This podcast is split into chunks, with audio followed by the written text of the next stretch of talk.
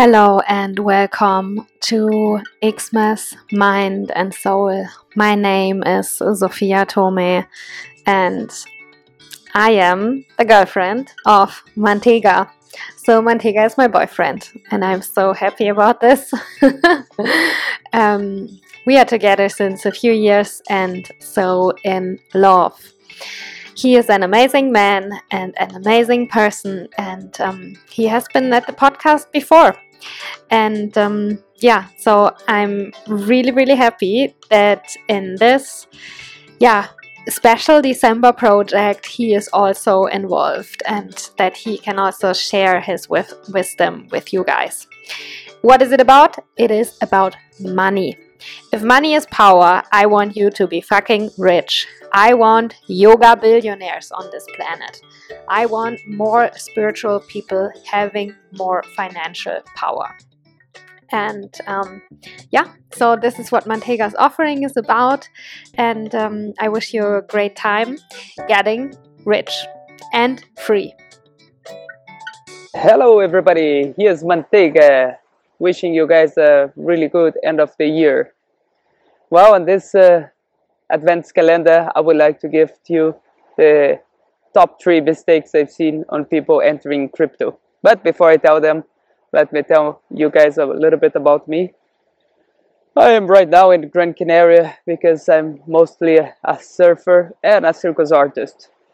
I have lived in many different places of the world. I was born in Brazil and I experienced hyperinflation there and also I've been living in Canada and Europe where economy has been a lot more stable. Also in Africa in the Cape Verde Islands.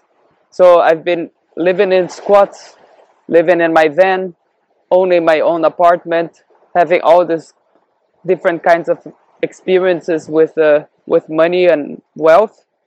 But uh, for me the most and by far best form of wealth right now it's crypto because it's not not related to governments and not related to banks and all this old system that doesn't represent me and I think it doesn't represent my whole generation.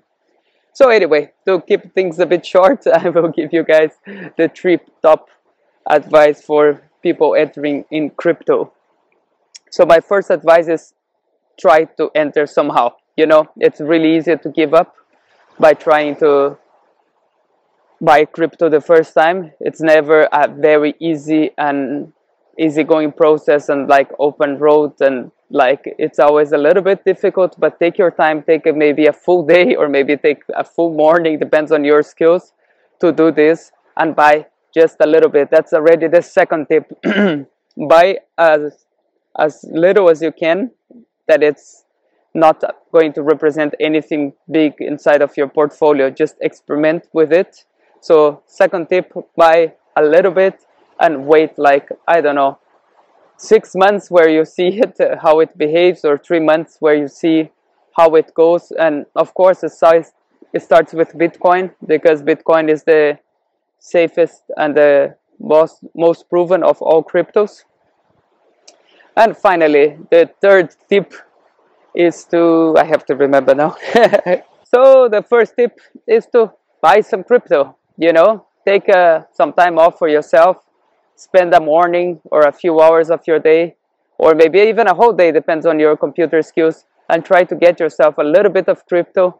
You know, it has to be a small amount. It doesn't matter how much you buy of crypto, but the important thing is that get exposure, understand what it is. Take one day or maybe one morning at least to invest time on this. Sometimes it's complicated, sometimes it takes time. It's the way it is. But yeah, first tip take some time and get yourself some crypto. Second tip once you get the crypto you have the crypto, I would take a lot of time observing how it behaves. You know, get yourself some Bitcoin and just let it sit there and watch how it behaves because it's something very different than any asset that you own. Maybe you own a lot of assets, maybe you don't even have a bank account. It doesn't matter where you're coming from. Crypto is going to be something very different that you know it's very hard to compare to anything else in the financial market. So the best thing when we find something that we have no no exposure to and that we don't understand. Right now, I'm I'm looking at the ocean. You know, if I don't know the Atlantic Ocean very well, I would not swim close to this kind of rocks. So understand that you don't understand what you're getting yourself into, and uh, take some time to to to understand and to see how it goes the the ocean and the waves of the crypto market.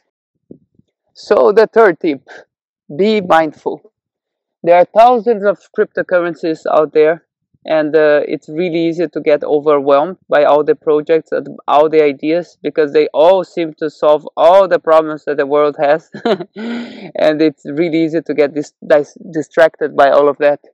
But well the best thing is to be mindful and stay with bitcoin. Stay with bitcoin at the beginning understand how it works. It's a bit like driving a car you know? Once you have one car and you know how to drive then you can drive another car. So it's the best is to start with the best possible car that you can learn how to drive, and then you try different other cars. So start with Bitcoin. Be mindful. There will be a lot of chances in a lot of other cryptocurrencies out there, but there will be also a lot of scams and a lot of chances to lose money with other cryptos. So take your time, invest time on yourself, and give yourself the privilege to be really mindful and to understand what you're getting into before putting your money there.